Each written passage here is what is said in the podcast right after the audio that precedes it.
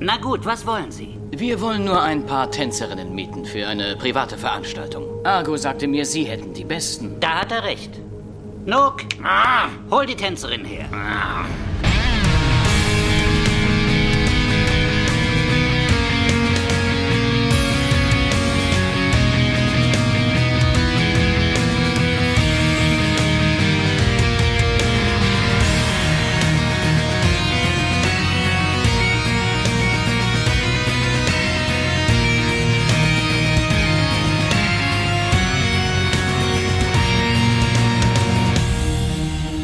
Hallo und herzlich willkommen zu einer weiteren Ausgabe von Der Graue Rat, der deutschsprachige Babylon 5 Podcast. Und äh, wie immer am Mikrofon in Düsseldorf der Raphael. Hallo. Einen wunderschönen guten Tag, Abend oder was auch immer.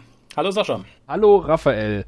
Und wir haben eine neue Stimme im Grauen Rat und äh, die sitzt, wir wissen nicht wo, aber auf jeden Fall ist sie jetzt mit uns verbunden und das ist der Alex. Hallo. Hallo, äh, ich sitze in der hessischen Provinz. In der Hessen-Provinz. In der hässlichen Provinz sitze ich.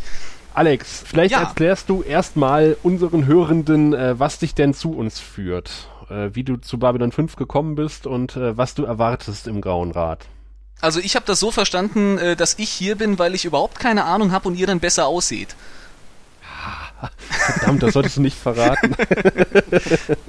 Nein, der Raphael hatte mich gefragt, ob ich Interesse hätte, das zu machen und äh, ja, ich habe in der Tat keine Ahnung. Ähm, bei mir ist das so ein bisschen das Erstseher-Experiment im Grunde. Und ja, mhm.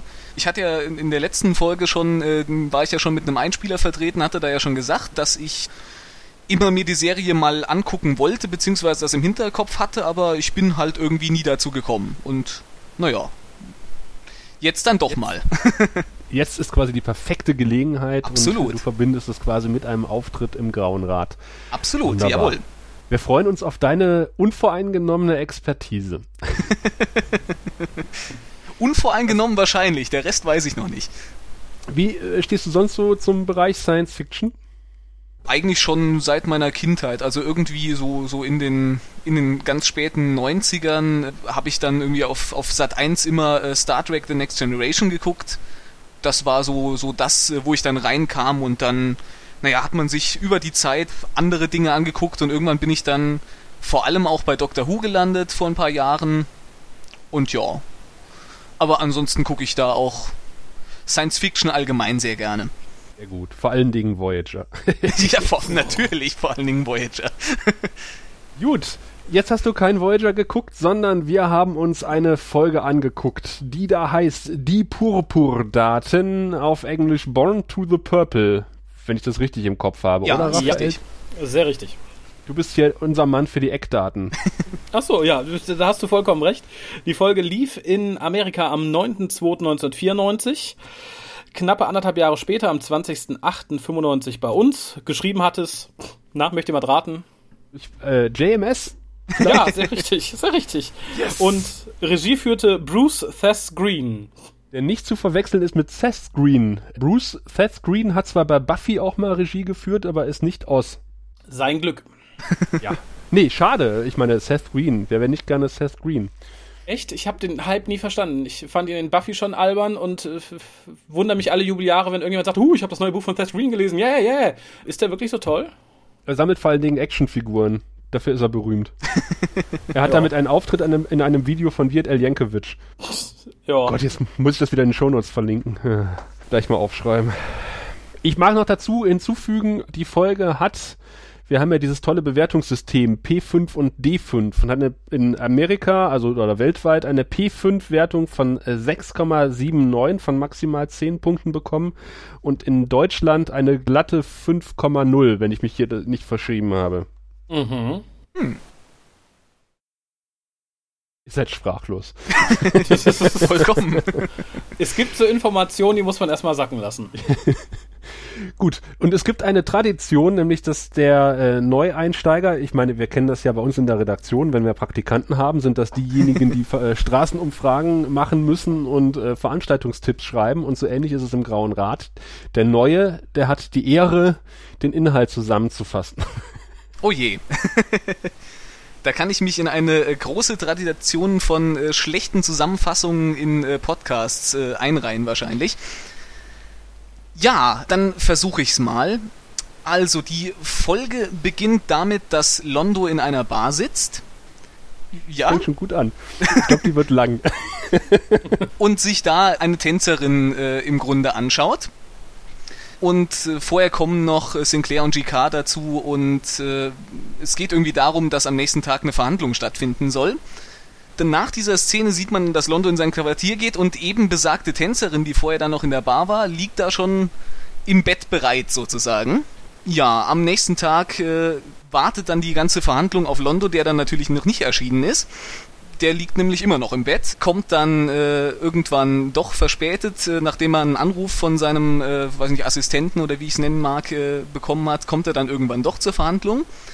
Dann sieht man, dass äh, diese Tänzerin, Adira heißt sie, äh, in ihr Quartier zurückgeht und da schon erwartet wird von einem sympathisch aussehenden Typen namens Drakis.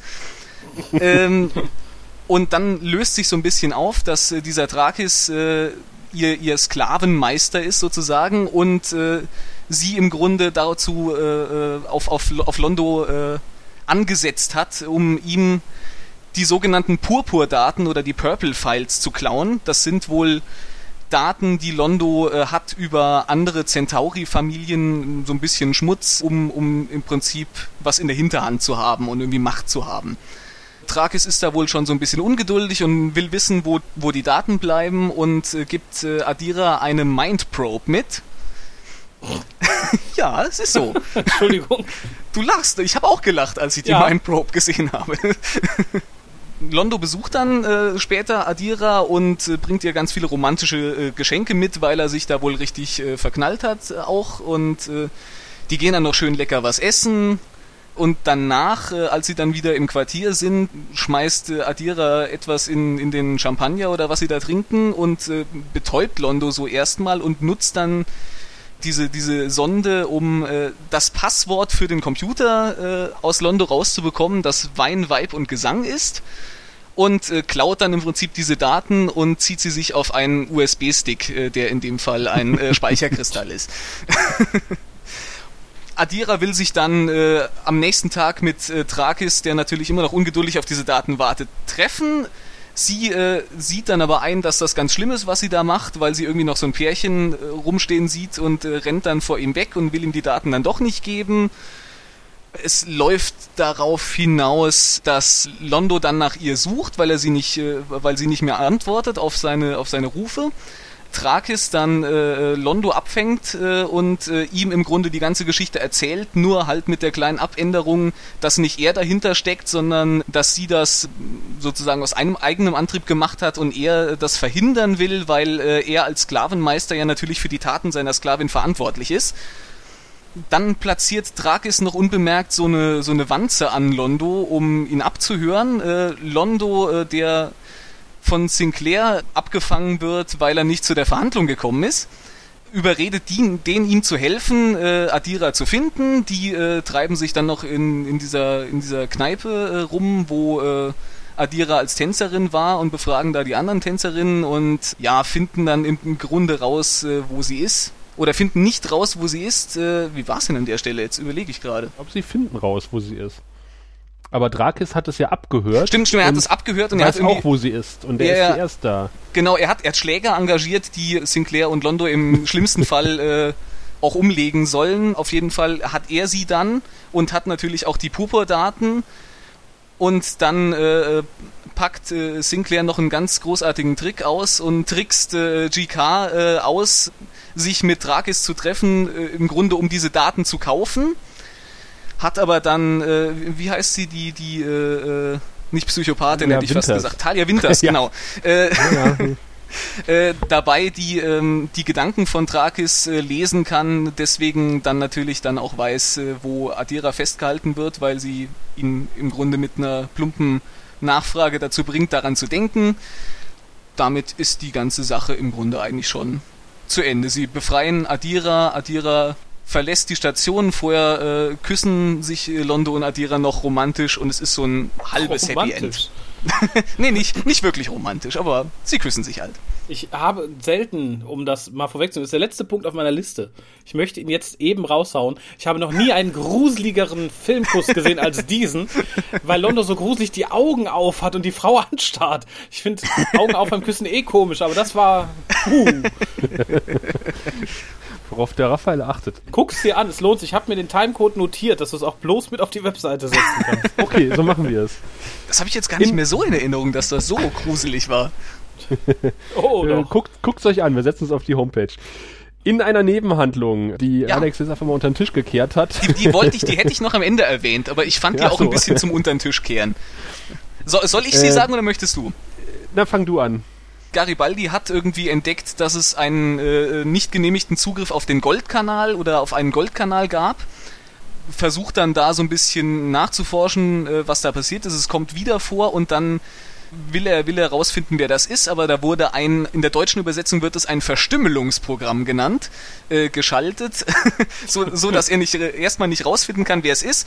Na, irgendwann findet er es doch raus, er findet dann raus, es ist äh, äh, Ivanova, die diesen Goldkanal benutzt hat, um mit ihrem im Sterben liegenden Vater ein paar letzte Worte zu wechseln, der irgendwie ihr noch sagen will, dass er doch immer ein ganz furchtbarer Vater war, so eine ganz typische Klischeegeschichte und äh, so auf dem Sterbebett ja. noch alles gut machen will und Garibaldi sieht diese, diese Unterhaltung mit an und entscheidet sich dann im Endeffekt, äh, das Ganze unter den Tisch zu kehren.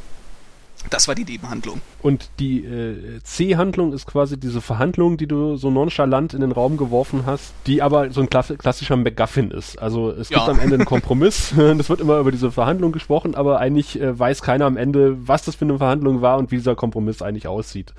Aber es wird halt irgendwie benutzt, um die Handlung voranzutreiben. Aber irgendwie ganz, ganz, ganz lustig, ja. sozusagen.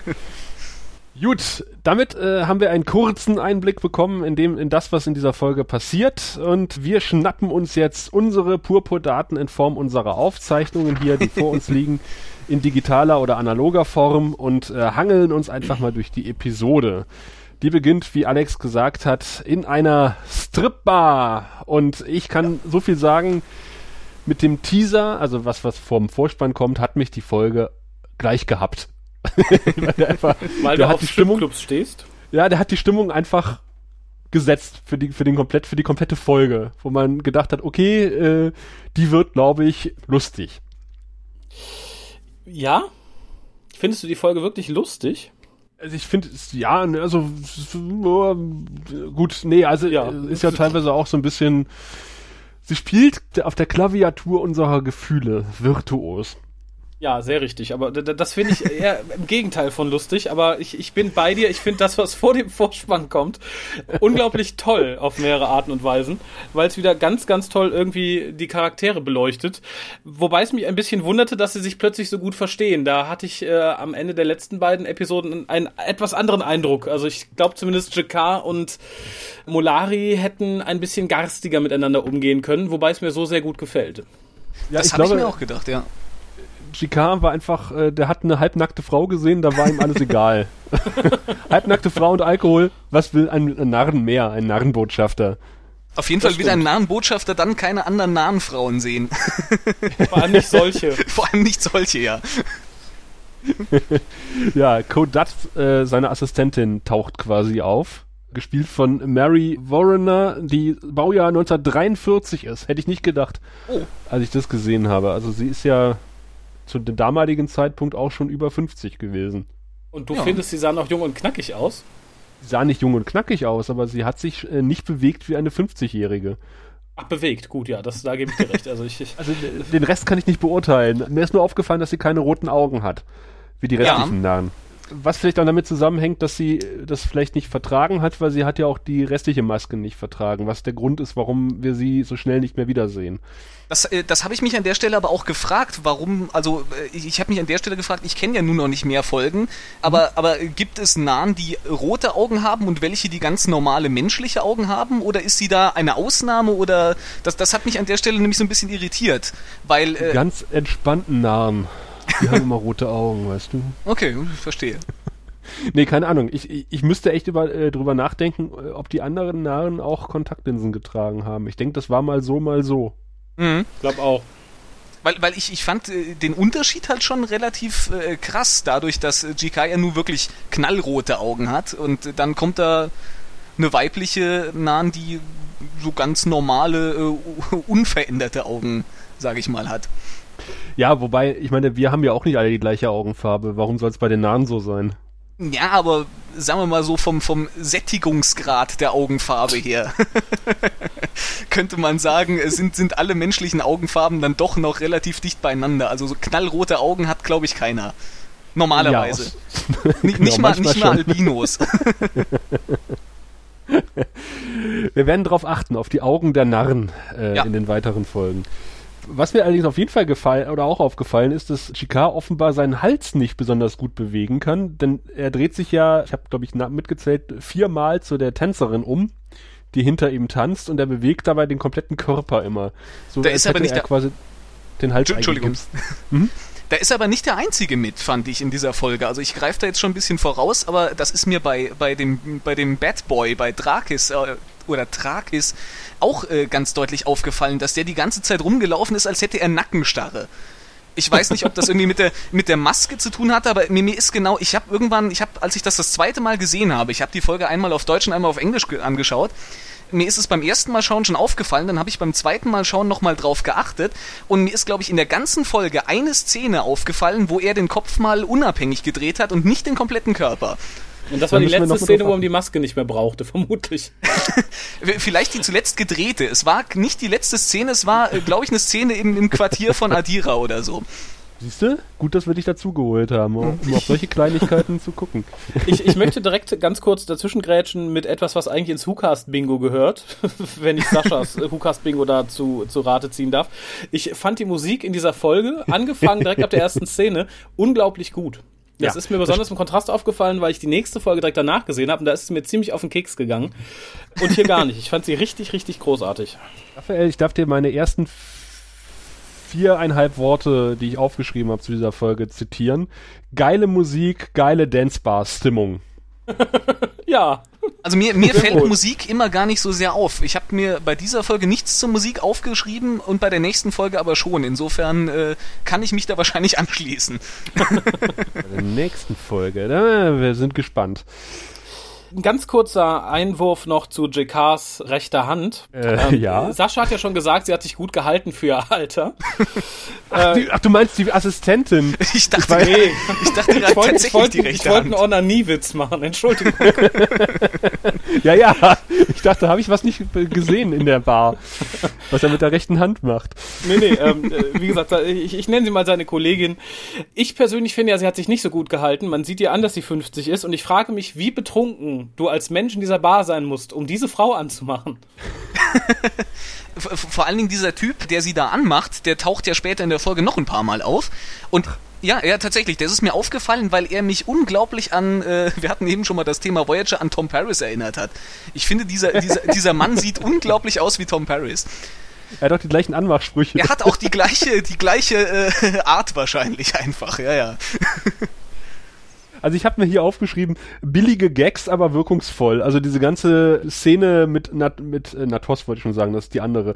Mit Kodat, also seine Assistentin, die ja so ein bisschen agieren wie so ein, äh, wie eine bockige Ehe, Ehefrau, sozusagen. Ja. Und, und Jikar reagiert ja, obwohl er ihr Chef ist, aus mir unerklärlichen Gründen auch so, als wäre er irgendwie ertappt worden beim Saufen. Ja. Also, aber es funktioniert. Also, äh, sie sind wirkungsvoll, sie sind billig, aber das kaufe ich der, der, der Szene ab. Also ich, ist, die funktioniert einfach. Es war jetzt nicht, es war jetzt wieder äh, die berühmte äh, Plexiglasstange von Dr. Kyle. Einmal pro Folge muss sie mal gezückt werden. Und wenn es so passiert, warum nicht? Gerne. Was mir in dieser Szene dann äh, noch direkt aufgefallen ist, obwohl es jetzt nicht äh, ein Alleinstellungsmerkmal dieser Szene ist, ist aber, dass äh, Sinclair unglaublich hölzern gespielt ist. Ich, ich fand gerade so, so.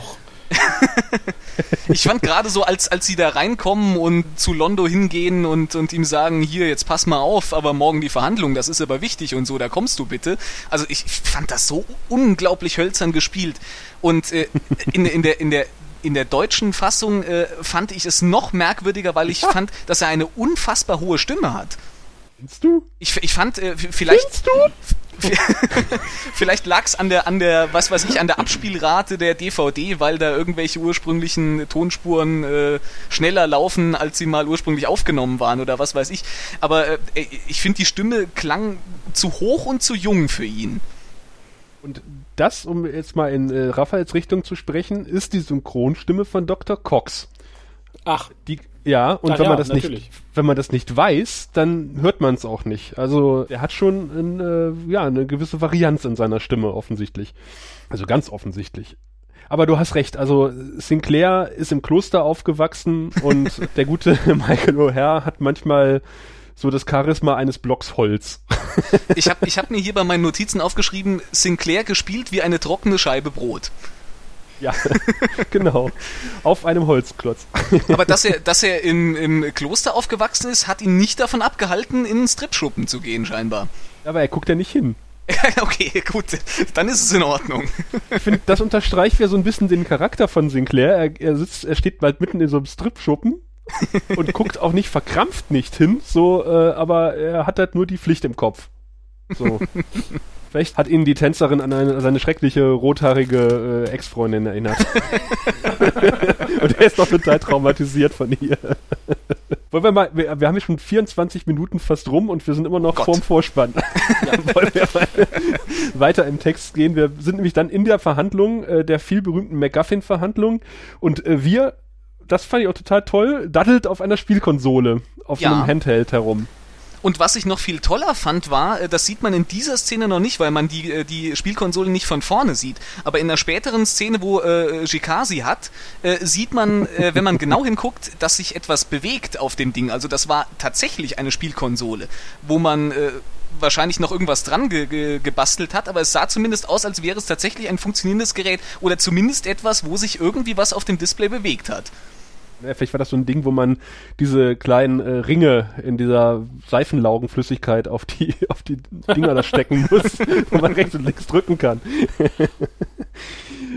ja, also das fand ich irgendwie ganz, ganz schön. Das unterstreicht so ein bisschen Wirs unbedarften Charakter dann liegt ja Londo mit seiner Adira im Bett und das war die berühmte L-förmige Bettdecke, die in Film und Fernsehen öfter mal Verwendung findet.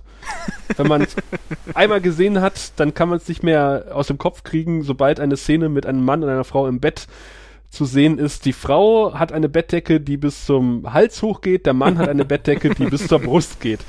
Eine L-förmige Bettdecke. Naja gut, man kann sich aber jetzt nicht beschweren, dass man von den Brüsten nicht trotzdem noch genug in der Folge sieht. Ja, stimmt. Da kann man sich immer beschweren, finde ja, okay, ich. Ja, gut. die Szene, muss ich aber sagen, hat mir sehr gut gefallen. Ich äh, bin ein, mit ein bisschen Zögern an die Folge rangegangen, weil ich sie als durchweg furchtbar kitschig inszeniert in Erinnerung hatte. Ja. Fand aber, dass diese Szene ganz toll war, weil sie total beleuchtet, wie, wie, wie Monari so tippt, äh, tickt. Mhm, tippt. Genau.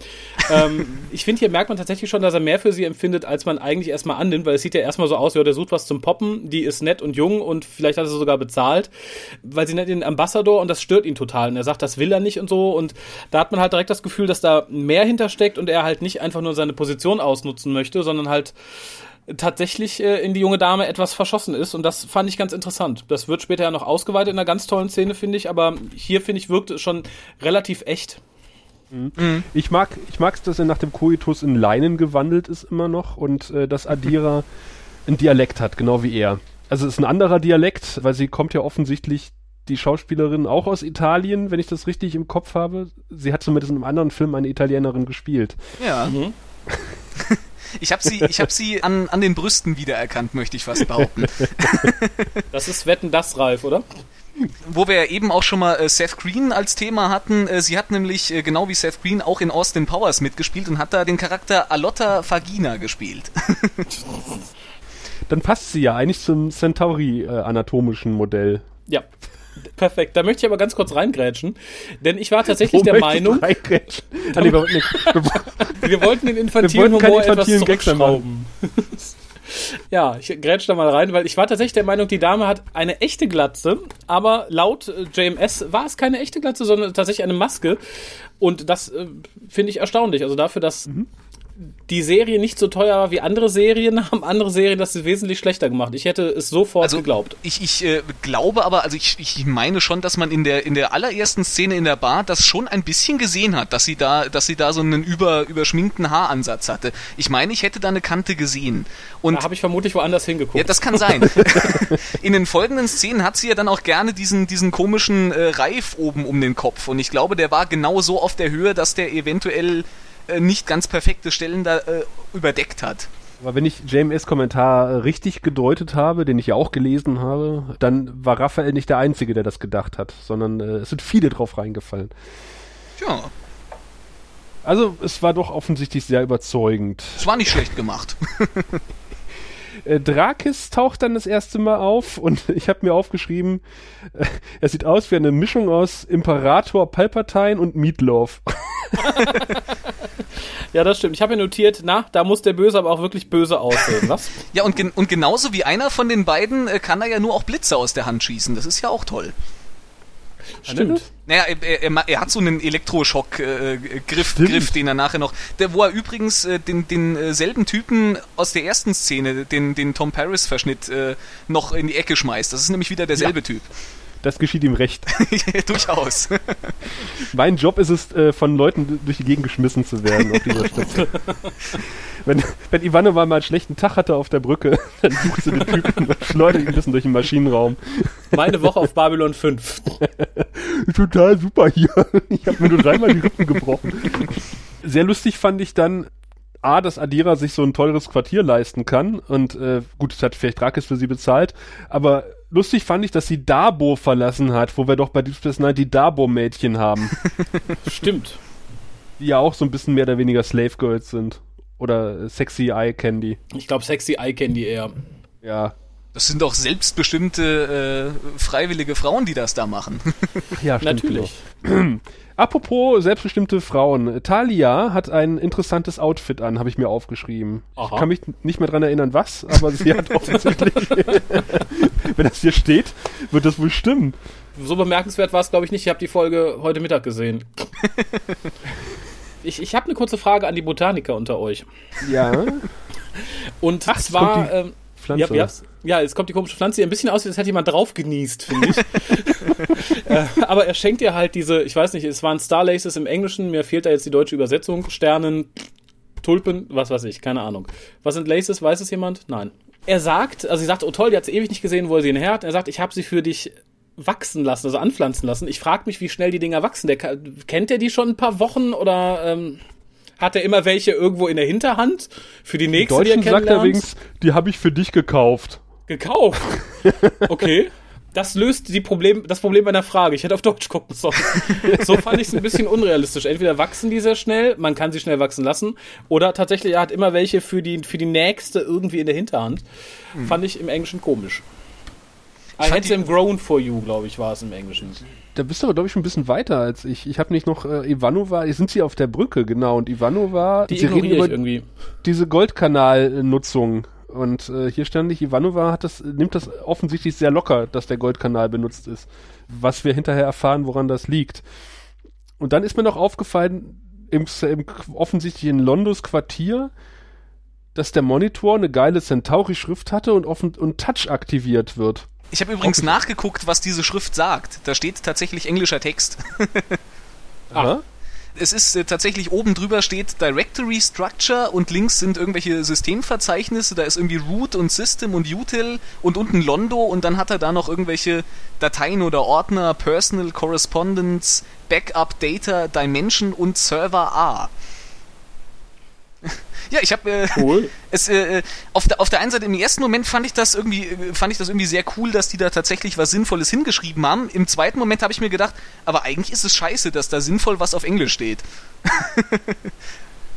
Inwiefern stand da sinnvoll was auf Englisch? Also hast du dir das Einzelstandbild angeguckt? Ich habe mir das Einzelstandbild an, ich habe mir das Einzelstandbild angeguckt und habe mir eine eine Font runtergeladen wo jemand die, die in der kompletten Serie sich wahrscheinlich Einzelstandbilder angeguckt hat und hat eine Font äh, zusammengeschnitten und hat dann anhand dieser Font äh, es hat gar nicht so lange gedauert. So viel Text ist es auch nicht. Und wenn man ich, ein paar ich, ich wollte gerade sagen, manche Leute haben auch viel Zeit, um sich auf eine Besprechung vorzubereiten, oder? Raphael, nimm dir mal ein Beispiel. Der Alex kommt vorbereitet in die Sendung.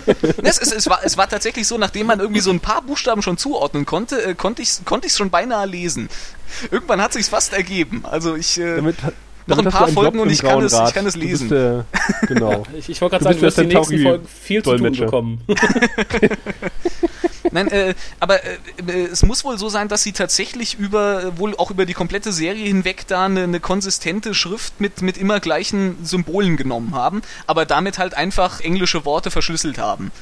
Was ich auf der anderen Seite dann schon wieder ein bisschen langweilig finde. Naja, aber andererseits äh, spricht es für die Kontinuität.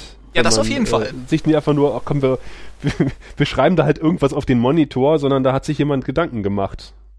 Ja, aber ich glaube fast, ich würde es genauso machen. Ich würde halt auch irgendwie äh, erst was Sinnvolles schreiben, damit es halt wie organischer Text irgendwie aussieht und das dann in eine nicht lesbare Schriftart verwandeln. Mhm. Also ähm, heutzutage auf jeden Fall, weil du weißt doch, wie die Nerds drauf sind. Die gucken sich das dann Frame für Frame an, suchen sich irgendwo so ein Alphabet raus und äh, versuchen das dann zu dechiffrieren, diese Verrückten. Ja, ja, natürlich. Also tätowieren sich dann Nudelsuppe in den Nacken, ja, ja was mich halt nur dran stört, ist, dass es tatsächlich englische Worte sind, weil nicht, nicht mal, also nicht mal auf der Erde sind alle Worte äh, nur in anderen Buchstaben in englischer Sprache und werden von links nach rechts gelesen. Da, da sollte man davon ausgehen, dass irgendwie so eine Aliensprache doch irgendwie, und wenn man es nur von oben nach unten geschrieben hätte oder irgendwie so ein Quatsch. Das, äh Dann wirst du noch viel Spaß mit den, mit den Büchern der Narren bekommen. okay. Ich glaube, die schreiben entweder von oben nach unten oder von rechts nach links. Ja. Und die haben eine ganz schöne Sauklaue. okay. Gibt es bestimmt auch einen Font für. mir, ist sogar, mir ist sogar ein Schreibfehler. Mir ist sogar ein Schreibfehler aufgefallen bei der, bei der Konsole. Sie haben, Nerd! Nerd! Sie, Sie haben Backup falsch geschrieben, da ist statt einem K ein L. Backloop. Nee, es ist äh, Buckle-up. Ja gut, Backloop, wenn man zusammenschreibt, ja. Es sind aber zwei Worte. ich, hab, ich, ich, bin fassungslos. Ja. Ich, also ich habe mir noch aufgeschrieben, um mal von dem Computer wegzukommen. Dann ist mein, sind meine Augen ganz schnell aufs Sofa gefallen, auf diese 90er Jahre Kissen mit dem Karo-Muster. Ja, die waren echt hübsch, oder? Auch für die 90er Jahre schon. Und äh, den Übergang von der Brosche zu dem Datenkristall äh, fand ich sehr schön. Das war, da hätte noch wie bei Spaceballs gefehlt, gut gemachter Szenenwechsel. Weil das auch so ineinander überblendete. Da hat man sich vorm Dreh was überlegt. Ich habe vorher noch was, sehe ich gerade. Was ja, ich sehr schön, das war, das war die zweite Szene, die ich so schön fand in Bezug auf Londo. Und das war die, wo er sie zum Essen einlädt. Und es äh, entbrennt halt diese, dieses kleine Gespräch darüber, dass er halt einen Scheiß auf Äußerlichkeiten gibt und ihm das gar nichts ausmacht, irgendwie mit ihr dahin zu gehen. Äh, sieht man Londo nochmal so agieren in den nächsten zwei, drei Staffeln? Ich habe nämlich irgendwie das Gefühl, das war das letzte Mal, dass wir die Seite von ihm sehen. Ansonsten gibt er ja immer relativ viel auf seinen Titel und seine Außenwirkung. Ja, weil er ja im Laufe der Serie jetzt auch viel mehr an Macht und Einfluss gewinnt. Also man Eben. muss sich ja auch betrachten, momentan ist er halt so der Botschafter einer, sag mal, sterbenden Rasse, wie Kosch sagen würde. Mhm. Ähm, und wir kriegen ja auch in einer späteren Szene zu sehen, dass seine Versetzung nach Babylon 5 eigentlich eher oder weniger eine, eine Degradierung war. Ja. Und äh, er hat nicht viel zu verlieren. Ich meine, äh, was soll's? Er ist jetzt äh, quasi der, der, der abgehalfterte Botschafter einer abgehalfterten Raff Rasse auf einer Raumstation, die wahrscheinlich jeden Moment explodieren kann. So what? also schnapp ich mir einfach mal so eine Tänzerin und wenn sie gut aussieht und wir kennen die anderen Ehefrauen von Molari und wissen, er braucht mal ein bisschen Abwechslung. Ich kenne sie Echt? nicht. Und, und, unterstellst du ihm da tatsächlich so niedere Motive? Ich äh, fand, er wirkte tatsächlich ganz ehrlich und offen verliebt. Ja, er war so ein bisschen. Also die anderen Hochzeiten, die er eingegangen ist, waren ja bis auf eine wahrscheinlich, äh, die mit der furchtbaren Stimme, hat er selber erzählt, so äh, Vernunfthochzeiten, die er brauchte, um seinen Status zu erhöhen. Und jetzt hat er einfach ja. gesagt, okay, scheiß auf Status, die finde ich toll, die ist genau mein Typ, die hat was in der Rübe vielleicht auch noch, mit der möchte ich jetzt am liebsten mein Leben verbringen. Und wie gesagt, er hatte nicht viel zu verlieren, also warum nicht? Ich fand es sehr romantisch. So. Ja, das war sehr romantisch. es war sehr romantisch. Du hast vorhin gesagt, du hattest diese Folge sehr kitschig in Erinnerung. Das ging ja. mir genauso. Ich hatte auch gedacht, ah ja, das war diese Schmalzfolge mit hm, hm, hm. aber ich fand's, um da mal vorwegzugreifen, äh, sie hat mich echt total bewegt. Also ich Ach, fand die, ja, ich habe da mehrfach gesessen und gedacht, ach schön, ja, hm, ja. Ach ja, wenn Männer über Gefühle reden. Ja, vielleicht Äh, wird das weibliche noch, dann Publikum doch noch angelockt. genau, ach ja, jetzt, jetzt wo sie nicht nur über Penisse reden und Ich- schlechte Witze machen. Aber ganz kurz noch, bevor ich Mhm. euch dann wieder erstmal, ähm, ich fand es unheimlich äh, toll, sein Passwort. Also ich fand es sehr bezeichnend. Das ist, es machte mir viel Freude, dass sie genau diesen, diesen Terminus gewählt haben. Ist ja nicht das einzige lustige Passwort, was wir bei Babylon 5 erleben werden. Das stimmt. Ja, sein Spruch Don't give away the homeworld, Ah, wo er ja. wir die Kompetenzen überträgt, äh, ihn quasi als voller Botschafter äh, in dieser Sitzung zu vertreten, was bei GK nicht unbedingt auf Gegenliebe stö stößt, weil er sagt, das ist eine Farce, diese Verhandlung. Und äh, er wird sie verlassen und äh, seine Assistentin soll ihn vertreten und er verabschiedet sich mit den Worten Don't give away the homeworld. Ja, fand, ich, die, fand ich ganz lustig. und, die deutsche, und die deutsche Synchro hat's versaut.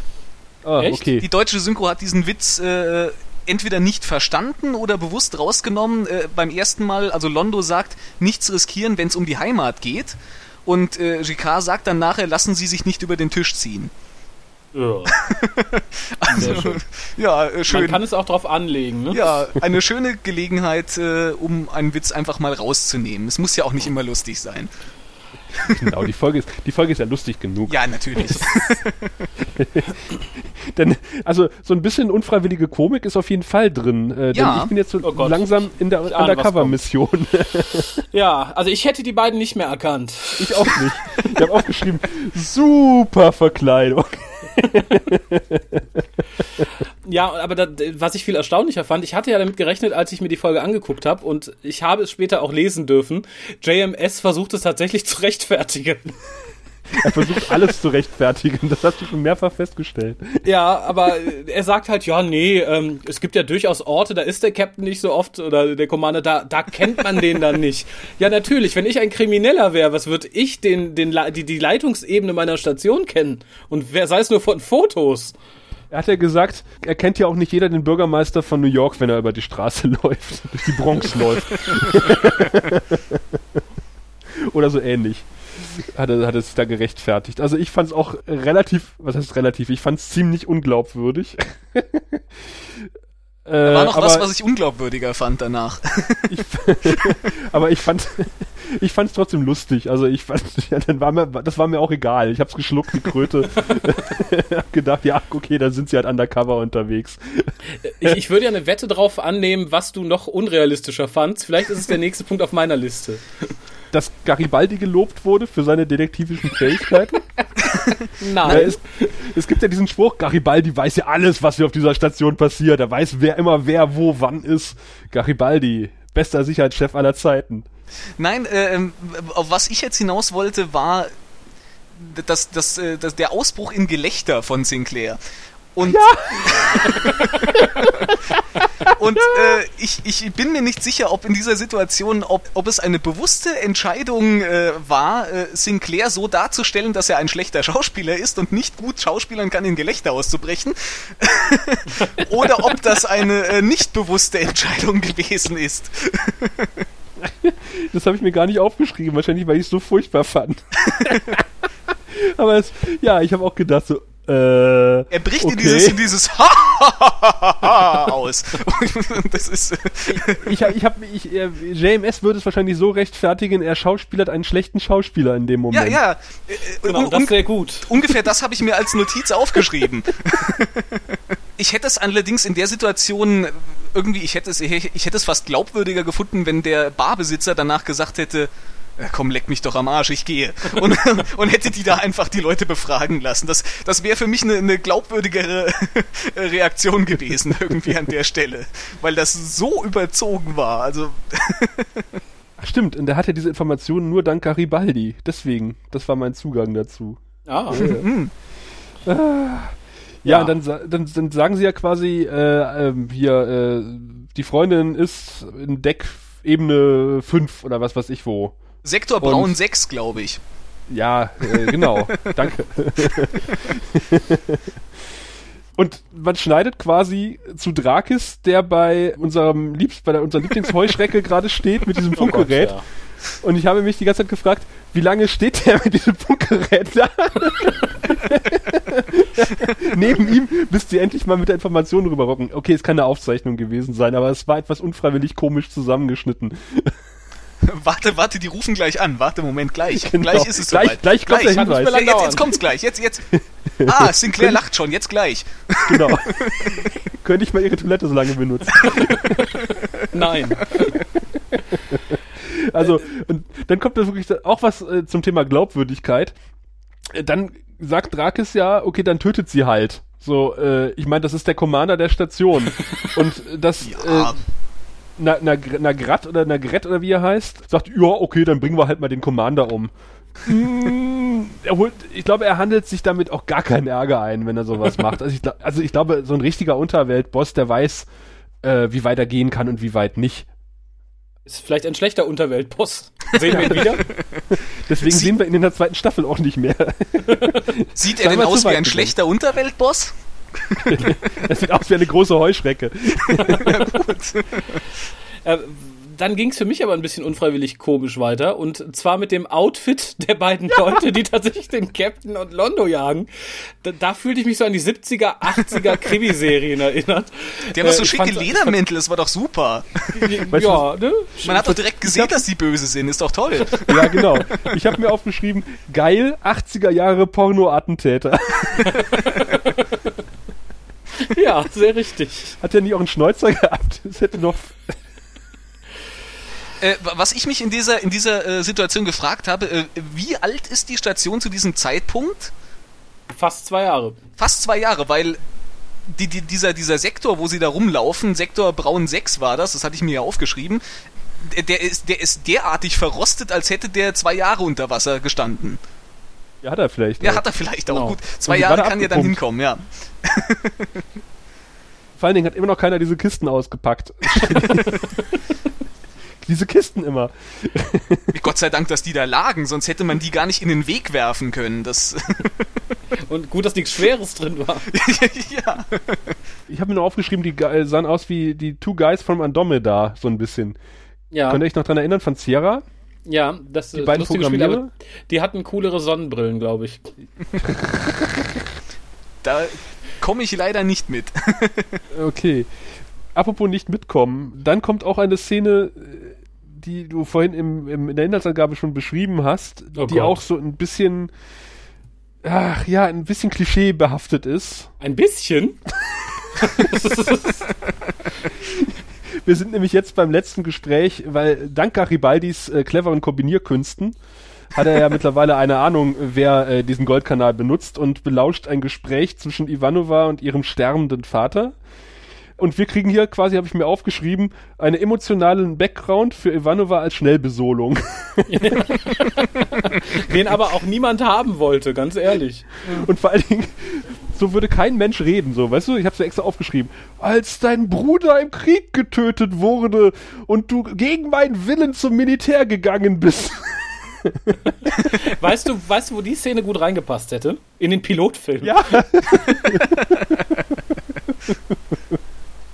es war so eine, so eine Klischee-Szene. Das hat man schon irgendwie tausendmal in Filmen und Serien gesehen, dass sich irgendwie äh, der sterbende Vater beim Sohn oder bei der Tochter noch irgendwie auf den letzten Moment noch entschuldigt dafür, dass er ein scheiß Vater war oder sowas. Und das hat man auch schon besser gesehen, obwohl man es, glaube ich, noch nie wirklich gut gesehen hat, weil es immer doof war. Ja, ja sehr, treffend, sehr, treffend formuliert. man, man sieht es später besser, als, als Kosch sich von Sheridan verabschiedet. Die Szene ist, ja, ist deutlich ja. emotionaler. Ja, wesentlich. Was ich aber finde tatsächlich, es werden ja irgendwie beide Handlungsstränge ziemlich abrupt beendet. Einmal mit dieser super Klischee-Szene hier und wie gesagt die andere mit dem tollen Trick von Sinclair. äh, ich finde aber, alles, was danach kommt, ist relativ gut und relativ feinfühlig ja. weitererzählt. Das fand ich sehr, sehr angenehm, weil ich mich hier gerade bei der Ivanova-Szene doch irgendwie in Grund und Boden geschämt und geärgert habe. Und danach war ich sofort versöhnt, weil danach ist es wirklich gut weitergeschrieben. Mhm, genau. Ich fand auch Ivanova äh, relativ gut gespielt. Also ich hätte diese Szene nicht gerne mit Dylan gesehen oder auch nicht mit Lüther. Wenn sie sich ein bisschen froh, geprügelt hätte vielleicht. In der, Im MATLAB. Ich muss aber noch sagen, dass ich, als Garibaldi das erste Mal mit Ivanova redet, fällt schon irgendwie, dass diese, dass diese Kommunikation irgendwo in den russischen Sektor oder irgendwie sowas äh, ging. Auf jeden Fall fällt, mhm. fällt, dass es was mit Russisch zu tun hat. Und ich muss ganz ehrlich sagen, da hatte ich dann schon einen leisen Verdacht. Irgendwie habe ich mir schon, habe ich mir schon geahnt, dass es sich irgendwie in diese Richtung entwickelt, weil äh du bist ja auch nicht Michael Garibaldi. ja, ja, aber es ist finde, wohl richtig. Äh, wenn schon Garibaldi etwas ernster nimmt und besorgter nimmt als Ivanova, dann muss man schon annehmen, dass Ivanova mehr weiß als er. Ja, es, es wirkt, es wirkt in der Szene auch absolut so. Es wirkt halt so, äh, na, sie, sie, sie hat Freude daran, dass er im Dunkeln tappt und dann ist das noch irgendwo, ging das irgendwo nach Russland das Telefongespräch und äh, da ja, kann es schon mal klingeln. An Ivanova. Hm. Anovina oder sowas. Anovini. hm. Ein, ein, äh, ein guter Deckname. Nennen wir sie Susan E. Ne, das wäre zu offensichtlich. Nennen wir sie S. Ivanova. ich finde es aber interessant, dass äh, Garibaldi auch gleichzeitig der Systemadministrator ist oder der für die Systemsicherheit zuständig ist, für die Computersysteme. Insofern ja. ist das schon wieder glaubwürdig. Weißt du, da kommt halt der, der Admin aus dem Keller hoch und sagt, ah, wir haben da so einen Zugriff auf die, auf die Seite, das soll eigentlich nicht sein, das könnte was Ernstes sein. Und der CEO sagt, der Geschäftsführer ähm, unterbricht mal kurz das Geldzählen und sagt, ja, ja, hier, ja, Admin, äh, mach mal und so, ja, ja, ja, ja, hm, Sicherheitsrisiko, ach, kann man sich leisten, neuer Server, neue Firewall, du kriegst das schon hin. Stell mich beim Geld zählen. Gegen, gegen Verstümmelungsprogramme. genau. Insofern ist es schon fast wieder realistisch dass die Führungsebene, äh, sag mal, ähm, Internet-Sicherheitsbedenken nicht ernst nimmt. ja, aber es ist ja nur doch ein bisschen, bisschen mehr als nur, ich weiß nicht. ja, vor allem, weil es wirklich der super duper geheime Kanal ja, eben, ist, von dem eben. eigentlich keiner was wissen darf und deswegen ja. reden sie auch immer in aller Öffentlichkeit vor, halten anderen Leuten über diesen super duper geheimen Kanal. Und ich frage mich, das wird auch in der Folge, glaube ich, nie gesagt, warum Ivanova nicht einen stinknormalen Kanal benutzt, um mit ihrem Vater zu reden. Wahrscheinlich, weil es um ja. Minuten geht. Die anderen Kanäle, sagt man ja, sind nicht so zuverlässig und, und so weiter und so fort. Also JMS hat was dazu ges gesagt. Wer hätte das gedacht? Aber wenn es äh, die Benutzung des normalen Kanals äh, halt, äh, wie Raphael gesagt hat, ein Zeitkontingent beschränkt ist und auch zu teuer ist. Und darf halt auch nicht ein offizieller Kanal für Privatgespräche benutzt werden, was ich auch etwas merkwürdig finde. Aber, aber selbst wenn es um Minuten geht, naja, sie hat ihn ja nur dreimal benutzt. Also einmal äh, ist Garibaldi darauf aufmerksam geworden, beim zweiten Mal konnte, konnte er es nicht nachverfolgen, weil er dieses Verstümmelungsprogramm ihm in den Weg gekommen ist. Und äh, erst beim dritten Mal hat er ja dann mitgehört. Also sie, sie hat ihn ja mindestens dreimal benutzt. Ich weiß nicht, ob das wirklich dann so zeitkritisch war. Uh, zeitkritisch, insofern hat sie genau den richtigen Moment ja, abgepasst, als ihr Vater gestorben ist. Man ah, weiß ja, nicht. Gut. Da hat sie ein geschicktes Händchen. ja, das Timing. Weil ich kann mir nicht vorstellen, dass die aus dem Krankenhaus auf Babylon 5 anrufen, auf einem super duper geheimen ja, Kanal, den keiner benutzen darf. Wir können ihn maximal noch bis 17.30 Uhr am Leben erhalten, dann äh, ja. Muss man Stecker ziehen. Vielleicht ist der, vielleicht ist der auch nur auf äh, Babylon 5 geheim und die im Krankenhaus genau. benutzen den andauernd. der Goldkanal im Krankenhaus. Ah. Ähm. Ich habe mir jedenfalls noch aufgeschrieben, Londo hat schlagende oh. Argumente. er schlägt ja den, den, äh, den guten Imperator nieder und Garibaldi sitzt wieder auf dem Geländer was seine lassive Quatsch, seine legere Art unterstreicht. Äh, so ähnlich wie Riker immer im Türrahmen lehnt, äh, sitzt, lümmelt sich Garibaldi meistens irgendwie so ein bisschen Larifari auf irgendwelchen Gegenständen herum. Das macht er hier wieder. Ja. Ich habe als letzte Notiz, das möchte ich noch einmal betonen, dass Londo ganz gruselig beim Küssen guckt. Da möchte ich noch mal drauf verweisen, das hat mich ziemlich mitgenommen. ja, man merkt es. Äh, was kommt denn eigentlich noch danach? Äh, also zwischen diesem gruseligen Kuss und Ivanovas Telefongespräch, was du besonders gut fandst, Raphael? Äh, ich glaube nicht mehr viel, oder? Da kommt die rührende Abschlussrede zwischen den ich beiden. Ich konnte allerdings nicht so richtig nachvollziehen, warum sie dann immer noch geht. Und warum äh, Londo sie gehen lässt und äh, warum das dann irgendwie drei Jahre dauert, bis sie wieder also kommt. Ich konnte verstehen, warum er sie gehen lässt. Was will er machen? sie festketten? Ich Ja, fand ja. ihren Grund so ein Ist ein bisschen. Sklavenmädchen, klar. Also, da, da fehlt mir jetzt vielleicht die weibliche Sicht. Ich persönlich, es ist ein bisschen Gewäsch, was sie sagt. Nö, die Wunden sind zu frisch, la la la la la. Aber ich glaube, Ja, das ist was ähnliches, wie ist. Frauen dann auch immer eine neue Frisur brauchen, wenn sie gerade sich von irgendwem getrennt haben oder so. Das wirkt so ein bisschen, ich brauche Abstand. Ich muss meine Glatze polieren. ja, aber es, es wirkte halt so ein bisschen wie, na, nee, ich bin jetzt erstmal mit mir selber beschäftigt. Tschüss. Vielleicht, vielleicht war es ja genau So. das. Sie muss sich jetzt Oder erstmal genau Haare so. wachsen lassen, weil sie will eine neue Frisur. Das dauert halt Oder, ein oder bisschen. sie ist, sie ist in, in Wirklichkeit so, so ein bisschen so ein bisschen bitchig und sagt so, ich bin jetzt keine Sklavin mehr, ich bin freigelassen worden. Vielen Dank, Londo. Und tschüss. Das war ein bisschen mein Gedanke, aber dann hätte sie vorher anders reagiert. Ja, eben. Also das will ich ihr jetzt auch nicht unterschieben, diesen Gedanken. Aber es kommt ein ganz klein bisschen so rüber. Aber, hm, aber ich, ich glaube es nicht. So schätze ich sie nicht ein. Nee, ich auch nicht. Also ähm, ich persönlich fand, es ist tatsächlich, glaube ich, da mögen mich alle weiblichen Hörerinnen bitte korrigieren. Ich finde, das ist so, so, so, so, so ein Mädchending. So, nee, ich brauche erstmal Zeit für mich. Das war jetzt traumatisierend für mich. Ich muss mich erstmal selber finden. Ladiladila.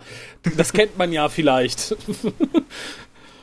Könnten, könnten wir da vielleicht eine Einschätzung unserer weiblichen Hörerinnen äh, bekommen? Als Kommentar unter diese Folge. Wir Wenn noch welche drum. übrig sind. Helft, genau, helft mal drei Jungs hier über die Straße.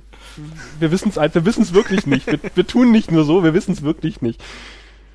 Es wäre wieder der perfekte Moment gewesen, wo man jetzt das Grillenzirpen hätte einspielen können, weil wahrscheinlich keine Rückmeldung kommt.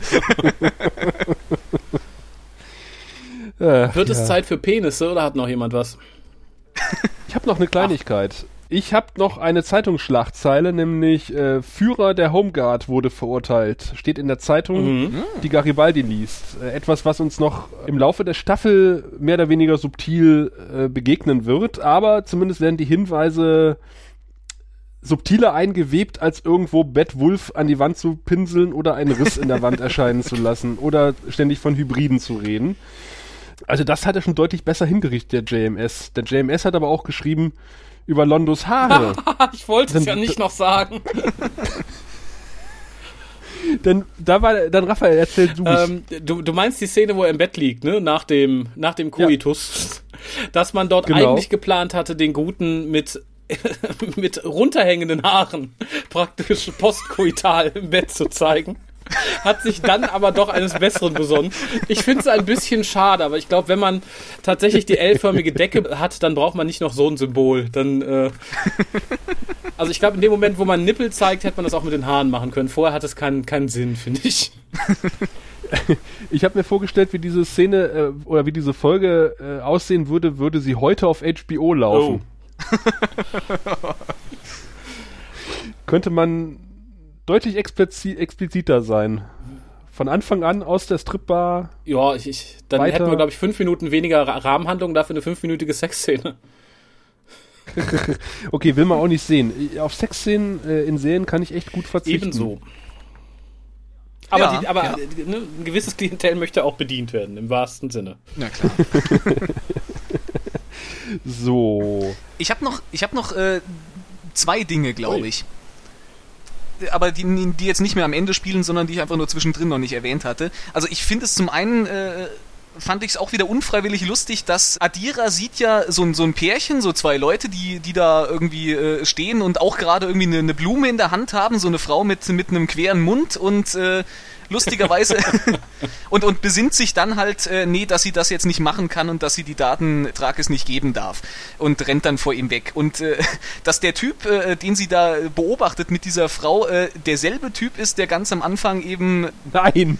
Die, dieser Tom Paris-Verschnitt, sage ich jetzt mal, der, der am Anfang diese plumpe Anmache bei, äh, wie heißt sie noch, bei der weiblichen Nahen abgelassen hat. Das fand ich lustig, dass der dann nachher der Auslöser ist, dass sie sich für die wahre Liebe entscheidet. das hat ein bisschen was von, von Ironisches. Drakis durch die Gegend geschmissen wird oder danach? Äh, das ist, das ist davor. Also äh, sie, sie sieht die beiden da zusammenstehen, dann rennt sie weg, dann rennt Trakis ihr hinterher und rempelt genau diesen Typen auch wieder an und schubst den dann halt oder oder elektrostrahlt den da weg oder was er auch immer macht. Der hat aber auch ein Glück, oder? Meine Woche auf Babylon 5, ich sag's. Vielleicht hatte JMS kein Geld für weitere wahrscheinlich auch eine Kostenfrage. Darsteller Mit Ist Sprechrollen. wahrscheinlich auch eine Kostenfrage, ob man da jetzt Ja, eben, genau, Sprechrollen. Ob man da jetzt ein oder zwei Leute, die, die, die den Satz sprechen, engagiert. Das wäre so ein typischer, so ein typischer Typ für eine Convention. Ich bin der Typ, der hier in Folge so durch die Gegend geschmissen wurde und Adira zu einem besseren Menschen oder zu einer besseren Centauri gemacht hat. Ja, und im Zweifelsfall behauptet er, ich bin der Typ, der in Star Trek Voyager mitgespielt hat. Ist egal.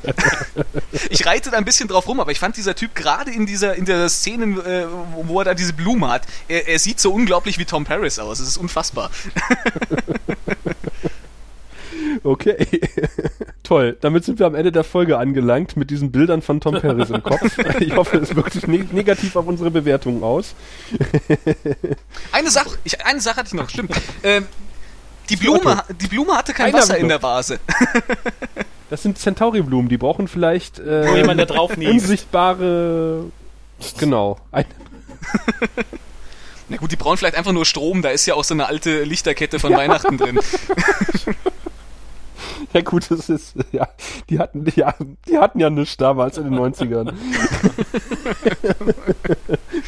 Das, das, das, das beachte ich schon gar nicht mehr. Naja, Alex. Ja, jetzt bin du ich darfst fertig. Als erstes, du darfst als erstes deine, deine Runde, deine Wertung in den Topf deine werfen. Penisse zücken. Deine, End, deine Endwertung. ja, äh, meine Entwertung. Ich will die Folge doch gar nicht entwerten. Ähm, brauchen wir die Oder Grillen. Tusch. so, äh, Ja, ja, ja, äh, genau, warte mal. Ach äh, äh, äh, der Einspieler. Die wir, wir, wir haben was ganz vergessen. Ja, wir müssen ja noch erstmal erklären, wie wir bewerten. Und das ich weiß das doch noch gar nicht. Ja, du weißt es noch gar nicht, entschuldige. Und das überlassen wir wie immer unserem bezaubernden Assistenten, dem Botschaftsattaché der Centauri, äh, Vir Kotto. Bitte ab, Vir. Sehen Sie, wir Centauri haben sechs, äh, und jede Zahl steht für ein bestimmtes Niveau von Intimität und Lust. Also es beginnt bei eins und das ist, na ja, ja, ja. Dann kommt zwei und wenn man fünf erreicht hat, dann... äh, Ja, ja, schon gut, Wirr, ich habe verstanden, alles klar. Also, Alex, deine Centauri-Luststufen. Also, nachdem ich ja jetzt den Pilotfilm und die ersten vier Folgen kenne, muss ich erstmal grundsätzlich feststellen, dass diese Folge mir eigentlich mit, mit nicht mit weitem Abstand, aber doch schon am besten gefallen hat. Ich würde ihr, glaube ich, so aus dem Stehgreif vier bis fünf von sechs, vielleicht eher vier geben. Ich denke, das ist äh, solide. Sie hatte so ein paar, äh, so ein paar Punkte, eben ein paar unfreiwillig äh, komische Punkte und ein paar Sachen, die ein bisschen bescheuert waren, äh, waren sicher auch dabei. Die, die Verhandlung war halt so ein bisschen, naja gut, das war halt irgendwie ein Vorwand, um diese Folge da zusammenzubasteln. Die Nebenhandlung war, naja, die hätte man sich schenken können. Äh, aber insgesamt auf jeden Fall eine solide, gute Folge. Aber wahrscheinlich keine herausragende, würde ich jetzt mal sagen. Auf jeden Fall besser als erwartet, oder, Raphael? Äh, ja, auf jeden Fall. Ich glaube, dadurch kommt die Folge jetzt auch noch ein bisschen besser weg, als sie es eigentlich verdient hat. Ich gehe da mit dem äh, Alex d'accord. Ich gebe auch die 4,5. Wobei, geben wir, ge vergeben wir halbe Penisse? Das hat doch was, was. Also, Aua! Aua! Mal ganz kurz reingesteckt, wieder rausgezogen. ja, so, so ein halb. Naja, egal. Ähm, den vergebe ich aber auf jeden Fall Vier, noch nicht. vier komplett und einen nur ganz kurz. Genau, also vier- 4,5 würde ich da mitnehmen, weil ich halt tatsächlich gefürchtet habe, sie ist nur abgedroschen und wir haben auch durchaus ein paar abgedroschene Momente. Wobei, im Gegensatz zu meiner Erinnerung, passieren die größtenteils nicht in der Haupthandlung, sondern in diesem äh, Goldkanal-Subplot, der mir tierisch auf den Keks gegangen ist. Ähm, aber ansonsten, wie gesagt, sehr schön und sehr feinfühlig erzählt. Also gesagt, vielleicht jetzt, wo ich älter bin, verstehe ich es eher als damals, als ich das erste Mal gesehen habe, aber äh, ich hatte viel Freude. Ja, das ist tatsächlich eine Folge, die irgendwie reifen muss. Es ging mir ähnlich wie Raphael. Ich hatte sie auch schlimmer in Erinnerung und war wirklich sehr positiv überrascht, als ich es gesehen habe. Es ist ja im Grunde eine sehr belanglose Folge. Es passiert eigentlich überhaupt nichts, was die Gesamthandlung voranbringen würde. Äh, wir erfahren ein bisschen was über den Goldkanal. Es ist eigentlich eine 0815-Handlung. Also Londo verliebt sich, äh, es gibt irgendwelche Verhandlungen, aber es gibt unheimlich viele optische Gags. Es sind wirklich toll geschriebene Dialoge, die das eigentlich, total, die eigentlich selbst dämliche Szenen total retten. Ich habe da auch mitgefühlt. Vielleicht ist es die Altersmilde auch ein bisschen. Vielleicht bin ich wirklich auch älter geworden und äh, erfahrener, um da jetzt auch äh, ein bisschen in Londos Haut zu stecken. Und ich schließe mich da tatsächlich an. Ich habe auch hier äh, auf meiner Liste stehen vier von sechs Centauri-Penis. Ui. Sehr schön. Damit liegen wir ja weit über Ja. dem Schnitt. Damit liegen wir weit über dem Schnitt. Ob die hm. nächste Folge überdurchschnittlich oder vielleicht doch eher unterdurchschnittlich wird, das erfahren wir bei der nächsten Ausgabe von Der Graue Rat, der deutschsprachige Babylon 5 Podcast. Bis denn. Du findest den Grauen Rat im Internet unter www.der-graue-rat.de, unter facebook.com slash grauerrat und at graurat bei Twitter. Nimm Kontakt mit uns auf unter goldkanal at der-graue-rat.de. Benutze das Plugin auf unserer Seite oder ruf uns einfach an unter 0355 547 8257.